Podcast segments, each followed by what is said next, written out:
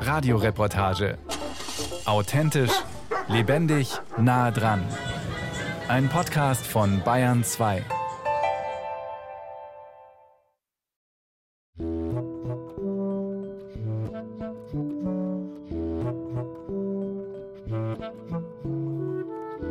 Bin nach wie vor romantisch veranlagt und glaube schon an die Liebe.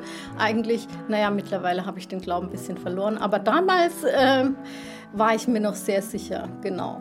Damals, das war vor 20 Jahren, lernt Ulrike Fendt den Vater ihrer Kinder kennen und verliebt sich. Also weil er halt beiden Beinen fest im Leben stand, schon Verantwortung übernommen hat und eben äh, nicht so wie viele in dem Alter eigentlich noch verspielt waren. Er war schon Erwachsener.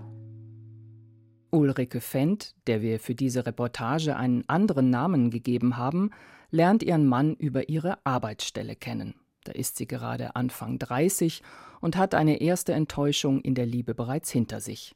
Sie wünscht sich eine Familie, Kinder. Ihr Freund scheint dazu bereit. Die beiden heiraten. Ab der Geburt des ersten Kindes hört sie auf zu arbeiten und bleibt ganz zu Hause. Ich komme noch aus einem sehr konservativen Elternhaus. Meine Mutter hat nicht gearbeitet, die war immer da. Und die Anfangszeit, die ersten drei Jahre sind ja schon entscheidend. Und da das finanziell ging, habe ich das einfach auch gemacht, ja. Doch, ich habe das schon genossen, bei den Kindern zu sein, also mit den Kindern zu sein. Aber ich habe natürlich auch alles gemacht, was Haushalt, Kinder. Während Ulrike Fendt sich um Heim und Familie kümmert, macht ihr Mann Karriere. Weil sie nicht möchte, dass er von dieser Reportage hier erfährt, haben wir einige ihrer biografischen Details verändert. Beide Partner kommen aus einer Branche, in der Frauen traditionell als Sekretärinnen bzw. Sachbearbeiterinnen angestellt werden, während Männer die Chefetagen besetzen. Ja, und er ist halt dann quasi die Karriereleiter immer ein Stückchen höher gegangen, weil ich mich ja komplett um die Kinder gekümmert habe. Er war viel geschäftlich unterwegs. Das Übliche halt. Kurz nach der Geburt des zweiten Kindes erfährt sie, per Zufall, dass ihr Mann eine Affäre hat. Genau, da ist es halt rausgekommen, sag ich mal. Und ähm, ich hätte die Hand ins Feuer gelegt. Damit habe ich null gerechnet. Wirklich absolut gar nicht. Da ist wirklich alles zusammengebrochen. Und da habe ich auch nur noch funktioniert mit zwei kleinen Kindern. Seit der Trennung vor fast 15 Jahren ist Ulrike Fendt jetzt alleinerziehend. Gleich danach hat sie wieder begonnen, in Teilzeit zu arbeiten, vormittags, erst einen Tag, vor kurzem hat sie auf vier Tage aufgestockt. Die Nachmittage kümmert sie sich um Kinder und Haushalt. Ihr Mann zahlt Unterhalt und legt bei Sonderausgaben auch noch etwas drauf. Trotzdem muss sie mit dem Geld, was ihr monatlich zur Verfügung steht, haushalten. Wie viel Rente sie einmal selbst haben wird, will sie sich gar nicht erst ausrechnen. Sie nennt es ihr Damoklesschwert. Nein, also das ist natürlich äh, naiv und dumm, so zu denken. Im Endeffekt ist es immer so, dass ich mir denke, es wird auch irgendwie weitergehen. Natürlich die letzten acht Jahre bin ich allein geblieben. Vielleicht bin ich langsam an einem Punkt, wo ich mir denke, ach, wäre eigentlich schon nett, wieder jemanden zu haben. Und das wird sich ergeben und dann ist man wieder zu zweit und dann ist es einfach auch leichter, glaube ich, zu stemmen. Ich glaube einfach, dass sich irgendwas ergeben wird. So bin ich halt.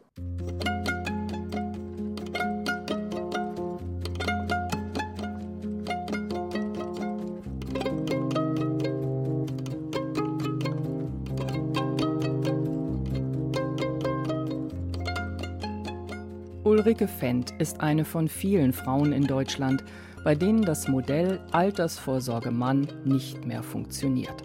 Von drei Ehen werden hierzulande statistisch gesehen eine wieder geschieden. Natürlich gibt es auch Frauen, die danach von ihren Männern finanziell versorgt werden, aber in der Regel sind es die Männer, die von einer Trennung profitieren. Laut einer Studie des Wissenschaftszentrums Berlin steigt deren Haushaltsnettoeinkommen nach einer Trennung im Schnitt um 25 Prozent, trotz Unterhaltszahlungen. Frauen dagegen tragen die finanzielle Hauptlast, weil sie in den allermeisten Fällen die Kindererziehung übernehmen und deshalb nur in Teilzeit arbeiten. Mehr noch, Knapp jeder zweite Haushalt, der von Armut betroffen ist, besteht aus einer alleinerziehenden Mutter mit ihren Kindern. Und die Wahrscheinlichkeit, dass diese Frauen später in die Altersarmut rutschen, ist hoch.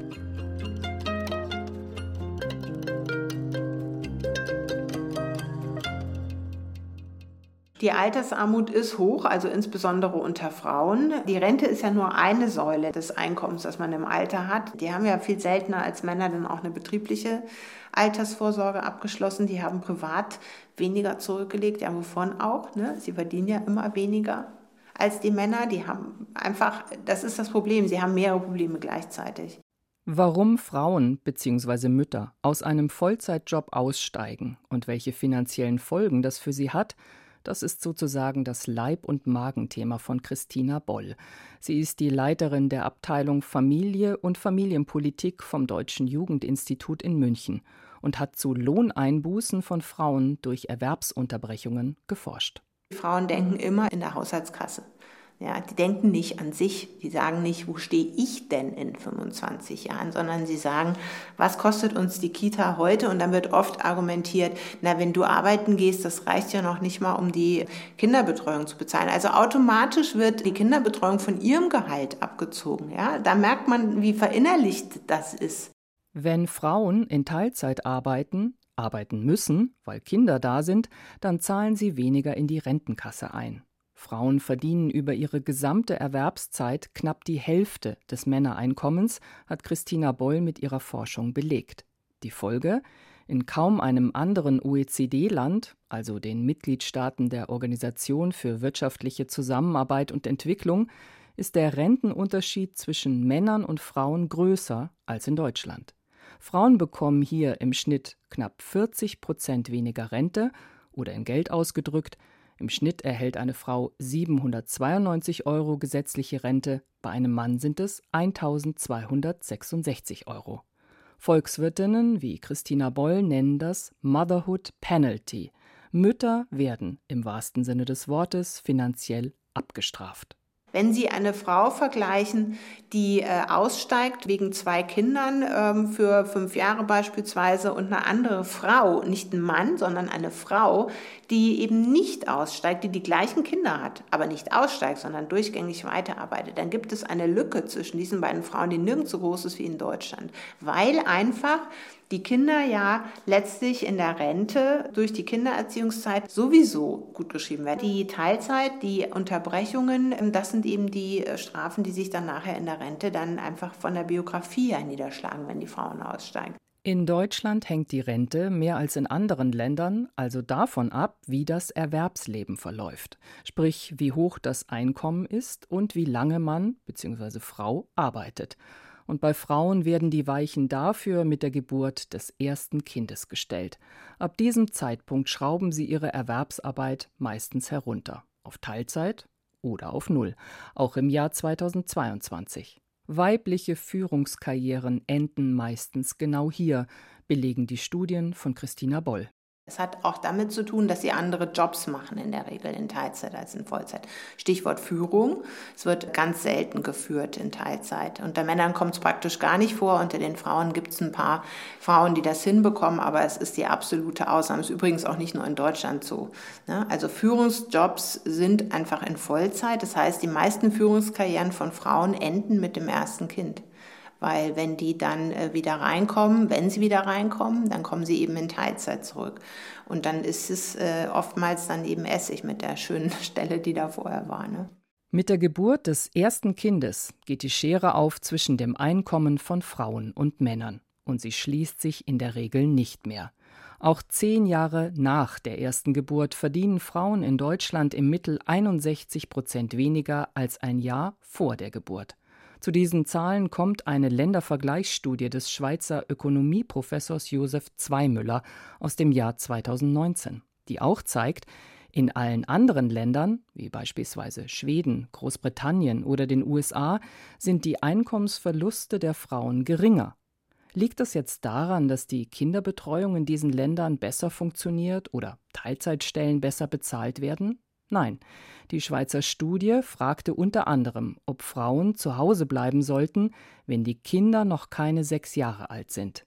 Dem stimmten in Deutschland 35 Prozent zu, in Skandinavien waren es weniger als 10 Prozent. Laut der aktuellen Shell-Studie wünschen sich knapp zwei Drittel der männlichen Jugendlichen zwischen 12 und 25 Jahren und über die Hälfte der weiblichen ein Paarmodell, in dem der Mann der Alleinverdiener ist oder zumindest der Hauptverdiener. Noch immer scheint in Deutschland also die Norm vorzuherrschen, dass eine gute Mutter bei ihrem Kind bleibt und auf eine Karriere verzichtet.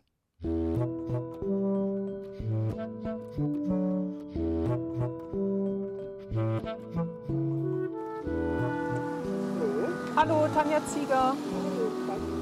Danke. Zu Besuch bei Lea und Alexander Bauer und ihrer kleinen Tochter Zoe. Uns war besonders wichtig, dass wir ähm, lange mit unserer Tochter zusammen verbringen können, Zeit verbringen können. Auch die Sache, dass mein Mann auch ein bisschen länger zu Hause bleiben könnte, war uns wichtig. Ja, ja aber im Prinzip, also wir hatten es uns schon ein bisschen anders vorgestellt ursprünglich, hatten aber für uns, glaube ich, auch irgendwo festgehalten, dass uns halt nicht ums Geld geht dabei, sondern halt eher um die Familie. Und naja, wenn man dann halt irgendwo zurückstecken muss, okay. Wie viele Eltern in München müssen auch die Bauers ganz genau rechnen, um sich ein Kind und das Leben in der Stadt leisten zu können. Die drei wohnen in einer noch bezahlbaren Dreizimmerwohnung nahe der Isarauen. Das sei manchmal wie Urlaub, sagt Vater Alexander. Nach der Geburt von Zoe ist Lea Bauer knapp zwei Jahre ganz daheim geblieben. Inzwischen ist sie wieder bei ihrem alten Arbeitgeber, einem Krankenhaus, eingestiegen als medizinisch-technische Assistentin in Teilzeit. Ihr Mann Alexander verdient mit seinem Job in der chemischen Industrie viel besser. Brutto sind es an die 2000 Euro mehr. Das war natürlich bei uns auch gerade mit dem signifikanten Gehaltsunterschied halt schon von Anfang an relativ klar, dass halt gewisse Modi nicht gemacht werden können und andere schon. Also wir hätten es ursprünglich sehr gern so gemacht, dass ich deutlich mehr komplett in Elternzeit gegangen wäre. Ähm, das wäre in München nicht finanzierbar gewesen, also da, da hätte einfach ihr Einkommen nicht ausgereicht. Gerade einmal zwei Monate hat Alexander Bauer deshalb Elternzeit genommen und danach die sogenannten Partnerschaftsbonusmonate. Doch jetzt haben sie endlich einen Kita-Platz für Zoe gefunden und das auch noch früher als erhofft. Die Betreuung beginnt früher. Jetzt habe ich gestern schon beim Arbeitgeber angefragt, ob man nicht bitte auch die Teilzeit dann verkürzen können, sodass ich letztendlich äh, ja, Anfang September hoffentlich wieder arbeiten gehe, also voll arbeiten gehe, weil diese Partnerschaftsmonate, die laufen letztendlich aus und dann fehlt es halt auch irgendwo in der Kasse am Ende. Lea Bauer wird sich dann alleine ums Kind kümmern. Ihren Teilzeitjob behält sie. Da werde ich auch ein bisschen hochstocken, aber da wir keinen Vollzeit-Ganztagsplatz haben, wird es nur ein paar Stunden mehr sein. Also Vollzeit werde ich erstmal nicht mehr arbeiten können, weil mit Abhol- und Bringedienste das einfach auch ein bisschen schwer zu gewährleisten wäre. Und ich meine, Haushalt bleibt auch immer noch übrig. Am liebsten, sagt Lea Bauer, wäre sie nur noch Hausfrau und Mutter. Doch das können sich beide nicht leisten. Spätestens mit ihrer Teilzeitarbeit geht die Rentenlücke der jungen Frau auf. Wie gleichen die Bauers das aus? Ja, das ist eine sehr gute Frage. äh, am Ende muss man sich, äh, muss man einfach Abstriche machen und das Kind ist einfach wichtiger.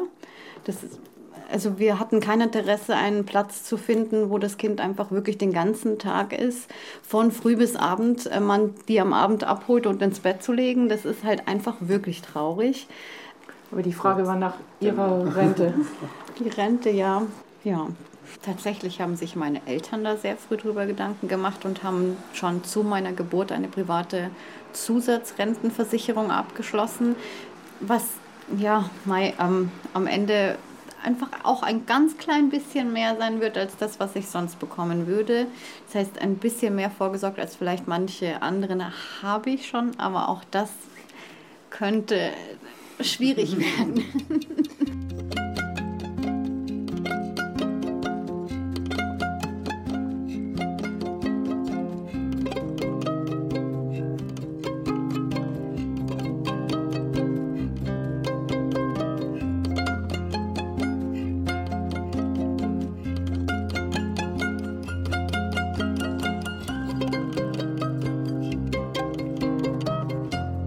ist so eine Ideologie, bei der einerseits ähm, geglaubt wird, Frauen sind qua Natur besonders befähigt, geeignet und gar schicksalshaft vielleicht auch bestimmt zu einer Mutterschaft, die im deutschsprachigen Raum besonders, im protestantischen, aber überhaupt im europäisch bildungsbürgerlichen Kontext Mutterschaft, die als Vollzeit ausschließliche, sozusagen totale Hingabe verstanden wird, die neben sich nicht viel anderes duldet.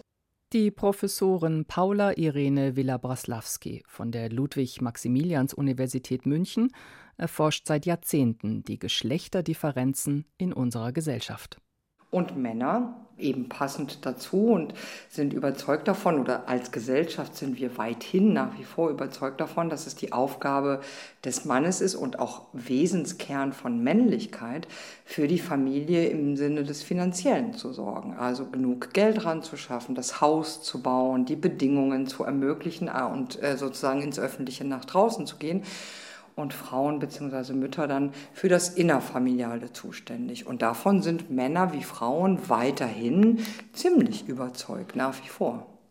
Natürlich muss Mann, sprich eine Familie, sich so ein Lebensmodell auch leisten können. Die nicht erwerbstätigen Mütter finden sich deshalb oft in bildungsbürgerlichen und gut situierten Akademikerfamilien. Es hat sich zwar in den letzten Jahrzehnten etwas getan in Sachen traditionelle Rollenverteilung in Deutschland, Mütter wollen arbeiten gehen, Väter wollen mehr Zeit mit ihren Kindern verbringen und deshalb weniger arbeiten. Aber, so betont die Soziologin, es hat sich weniger verändert, als die meisten glauben. Und Wunsch und Wirklichkeit klaffen auch bei jungen Eltern immer noch ziemlich auseinander. Also das ist einfach noch ungewöhnlich. Und das Ungewöhnliche erfordert halt etwas mehr Mut, etwas mehr Standing und auch die Bereitschaft, etwas zu verlieren. Durchaus auf ein Einkommen, vielleicht eine Zeit lang auf das Höhere zu verzichten. Noch immer bleiben Väter nach der Geburt ihrer Kinder deutlich seltener und kürzer zu Hause als Mütter. In Bayern sind es im Schnitt drei Monate Elternzeit, die sich Väter nehmen. Sie fürchten finanzielle Einbußen und einen Karriereknick, wenn sie sich länger um ihre Kinder kümmern. Und tatsächlich sind junge Männer in der Regel in Berufen, in denen es schwieriger ist, in Teilzeit zu arbeiten. Trotzdem kann sich Professorin Paula Villa-Braslawski einen gewissen zynischen Unterton nicht verkneifen, wenn es um den Mut von Männern geht, beruflich kürzer zu treten. Ja, es ist diese Mischung von, es liegt so nah, es machen es alle so, es ist ungewöhnlich, es anders zu machen. Man verliert vielleicht ein bisschen Geld unterwegs, aber nicht zu viel, aber doch etwas.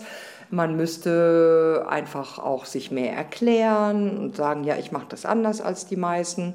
Das ist einfach weniger angenehm. Ich glaube, viel mehr steckt da gar nicht dahinter. Aber die Folgen dieser Entscheidung sind weitreichend für die ganze Gesellschaft. Väter haben weniger Zeit, sich um Familie zu kümmern, um Kinder, aber auch Eltern um pflegebedürftige Angehörige oder um zum Beispiel an Corona erkrankte Freunde.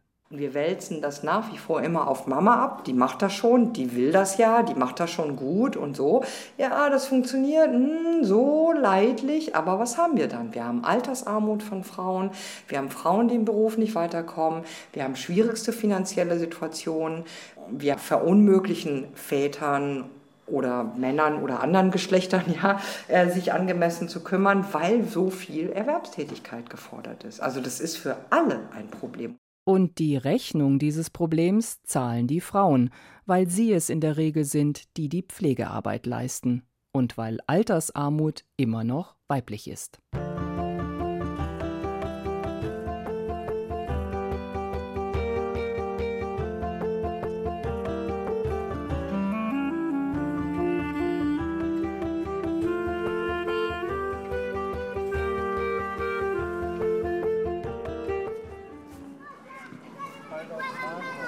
Entschuldigung, kann ich Sie kurz stören? Ja. Ich bin vom Radio, ja. Bayerischer Rundfunk, ja. ganz seriös. Ja. Ich mache ein Feature, da ja. geht es um Altersvorsorge Mann. Oh Wie ist das denn bei Ihnen? Es war tatsächlich auch so, äh, also ich hatte aber zwei Monate Elternzeit, dass ich auch zu Hause bin, aber sonst war sie äh, äh, zu Hause, genau. Ich finde es selber auch sehr ungerecht, dass es so ist und dass die Frauen dann darunter leiden müssen, irgendwie, obwohl sie die meiste Arbeit haben. Wie lösen Sie es konkret? Naja, dadurch, dass meine Frau schon so lange jetzt so wenig gearbeitet hat und in ihrem alten Job drin war, ist es natürlich auch schwieriger für eine zweifache Mutter dann wieder was anderes zu finden. Ich meine, kennen wir alle, dass der Arbeitgeber dann eher denkt, hm, lieber nicht, weil zwei Kinder, das heißt nur oft krank, dann musst du oft zu Hause sein. Ja. Ja. Altersvorsorge meiner Frau, schwierig. Ich glaube, wir haben jeder unsere eigene, aber wir haben so ein gemeinsames ganz Fonds angelegt, aber neben dem, den wir bitte einzahlen, aber das ist eben so die Statistik, die sagt, die Frauen verdienen dann weniger und sie haben die Gefahr der Altersarmut, falls die Ehe nicht funktioniert. Ja, das mhm. ja, wahrscheinlich macht das Sinn. Also bei uns, also wie gesagt, das Thema war einfach noch nie bei uns im Freundeskreis irgendwann mal auf dem Tisch. Warum glauben Sie, ist das so? Traut man sich nicht drüber zu reden? Ich habe ein bisschen den Vorteil, ich bin in einem doch ganz gut verdienenden insgesamt Freundeskreis. Also wir haben eigentlich kein, keine große Geldprobleme. Deswegen sprechen wir eigentlich selten über solche Dinge, weil es eigentlich allen den Umständen entsprechend gut geht. Deswegen. Was tun Sie für die Altersvorsorge Ihrer Frau? das ist sehr gut. Was ich für die Altersvorsorge meiner Frau tue, ist tatsächlich gar nichts. Also ich sehe mich nicht im Alter Bild, dass ich der Ernährer der Familie bin, aber ich glaube schon, dass ich dann dafür irgendwie vorsorge, dass das für uns alle als Familie reicht. Was wir eigentlich auch gesagt haben oder wo wir darüber nachdenken oder was wir auch gemacht haben und vor allem meine Frau, da habe ich jetzt meinen Anteil nicht bei, aber ist, dass sie äh, in Aktien und ETFs ja. investiert hat und das gleichzeitig auch eine Altersvorsorge ist. Dadurch, dass du mein Gehalt so ein bisschen ausgeglichen hast in der Zeit, wo ich kein Geld verdient habe, hatte ich die Möglichkeit weiter dort einzuzahlen. Also insofern, indirekt hast du schon was für meine Altersvorsorge getan. Das ist eine schöne Antwort.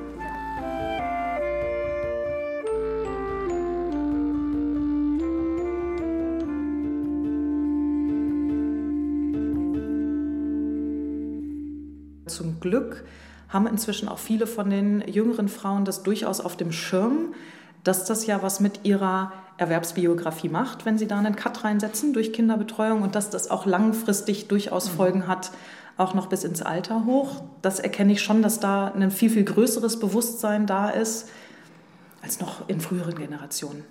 Beatrice Mittler berät junge Eltern zwischen Anfang 20 und Ende 40, wenn es um Elterngeld und Finanzen geht. Immer mehr Frauen und auch Männer machen sich darüber Gedanken, Dabei bleiben die Rollen aber meistens klassisch verteilt, so ihr Eindruck aus den Gesprächen. Der erste Schritt ist meistens, dass sie sagen, wir wollen fürs Kind sparen. Das ist schon das, also Frauen sind ja so selbstlos. Und da ist auch ganz oft, dass die sagen, ja, ja, wir sparen das ganze Kindergeld fürs Kind. Also ich meine, das sind 219 Euro, das ist sehr, sehr löblich, wenn die Eltern das A erstmal können, so viel Geld fürs Kind zu sparen. Da bremse ich die aber schon sehr oft ein und sage, mach doch die Hälfte fürs Kind, ist ja auch schon super. Und vergiss dich aber bitte nicht, weil du gehörst da auch mit zu. Viele noch kinderlose Paare kommen voller Idealismus zu Beatrice Mittler mit dem Ziel, sich die Care-Arbeit, also die Kinderbetreuung und den Haushalt gleichberechtigt zu teilen. Nach der Geburt des ersten Kindes werden die meisten von ihnen von der Realität eingeholt. Väter bekommen Gegenwind in ihren Firmen, wenn sie auf Teilzeit reduzieren möchten. Frauen bleiben in Minijobs oder wenn es hochkommt in Teilzeitverträgen hängen, weil das Kind keinen Ganztagesplatz in der Kita bekommt, beziehungsweise die Familie sich den gar nicht leisten kann. Die Frauen, so Beatrice Mittler, trauen sich in so einer Situation nicht, den Partner auch noch um einen Zuschuss zur eigenen Altersvorsorge zu bitten. Schatz, ich bleibe ja jetzt zu Hause für das Kind, was wir beide wollten. Deswegen verdiene ich nichts mehr, zahle nicht mehr in die gesetzliche Rente ein. Meine betriebliche Altersvorsorge, sofern ich sie habe, pausiert vielleicht. Ich brauche jetzt einen Ausgleich. Das trauen sich ja die wenigsten.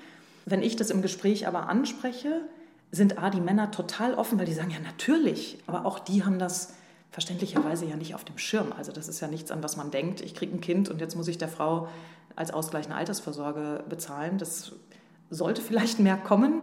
Die Finanzberaterin empfiehlt ihren Kundinnen dann in der Regel eine private Altersvorsorge, die im Gegensatz zur gesetzlichen Rente auch im Fall einer Scheidung eben ganz der Frau zugutekommt. Den Männern legt sie ans Herz, sich daran verbindlich zu beteiligen, finanziell. Wenn die Frau sagt, ich würde total gerne was machen und ich schaffe vielleicht 30 Euro im Monat und du stockst dann auf mit irgendwie nochmal 50 oder 70 Euro, ist das ja auch schon super. Also es soll ja gar nicht darum gehen, dass die Frau sich in Anführungsstrichen zurücklehnt und sagt so, jetzt habe ich ein Kind geboren, jetzt bin ich raus aus allem. Also Eigenverantwortung ist ja schon auch immer ein ganz, ganz wichtiges mhm. Thema. Aber die Männer machen da in den allerseltensten Fällen die Tür zu und sagen, nee, das geht nicht.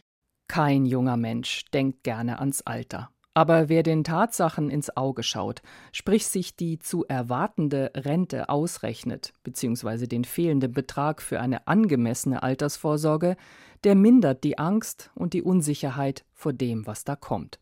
Und wenn am Anfang absolut kein Geld übrig ist, vielleicht lässt sich ja dann, wenn die Kinder in die Schule gehen, zumindest ein Teil des gesparten Geldes für die Kita in die Altersvorsorge der Mutter investieren. So unromantisch das Thema Finanzen in einer Paarbeziehung auch sein mag, sich damit zu beschäftigen, birgt echtes Veränderungspotenzial in Sachen Gleichberechtigung. Genauso wie Details der Familienplanung. Wie lässt sich die Elternzeit am besten aufteilen, damit kein Partner zu lange aus dem Job aussteigen muss? Oder wer übernimmt in dieser Zeit wie viel Hausarbeit?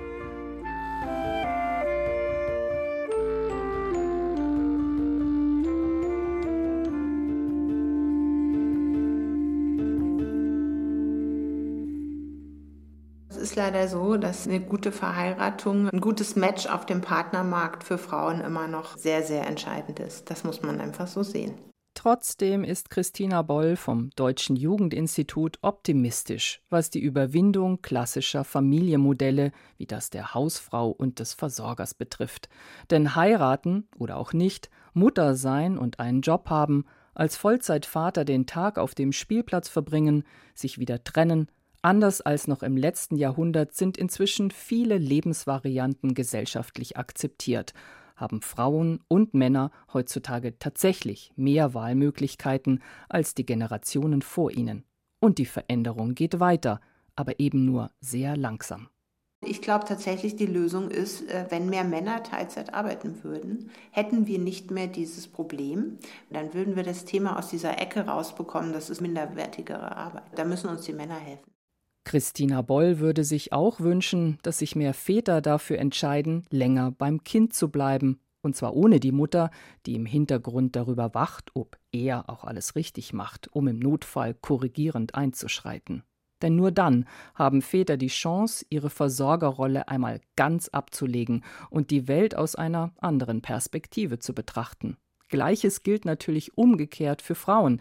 Wie fühlt es sich an, einmal die Verantwortung fürs Einkommen zu übernehmen und damit auch in die langfristige Finanzplanung der Familie einzutauchen, inklusive Altersvorsorge? Die Soziologin Paula Villa-Braslawski von der LMU München hätte bei jungen Paaren gerne mehr Weitblick, was ihre eigene Zukunft angeht. Also da sind, sagen wir mal, verkürzte Rechnungen bisweilen bei allen Beteiligten. Und nicht aus böser Absicht oder weil die Leute zu dumm wären, sondern weil das eben nicht so passt zu dieser sehr romantischen Idee, der äh, ja, Liebe und der Hingabe ans Kind und der Mutterschaft und so, dass man dann auch über die ganz profanen Dinge nachdenkt, wie, ja, was ist dann im Fall der Scheidung? Ja, wie viel habe ich denn in meiner sozusagen im Alter übrig für mich? Wie unabhängig bin ich? Was geht mir jetzt durch die Lappen, wenn ich Teilzeit gehe? Und so weiter und so fort. Und, letzter Satz, ich finde schon auch bemerkenswert, wie wenig junge Männer sich heute auch trauen, für ihr Recht auf Elternzeit auch einzustehen. Ja, Mai, ja, was haben Frauen dafür gekämpft und sind im Gefängnis gelandet und sonst wo, um da zu sein, wo wir heute sind mit den entsprechenden Rechten. Ich finde, da müssten auch junge Männer ein bisschen mutiger werden. Wissenschaftlerinnen wie Paula Villa-Braslawski und Christina Boll betonen, dass sich das Modell vom Mann als Versorger nur ändert, wenn alle Geschlechter am gleichen Strang ziehen. Und Frauen wie Männer müssen diese Veränderung auch wollen, allen Bequemlichkeiten und Hindernissen zum Trotz.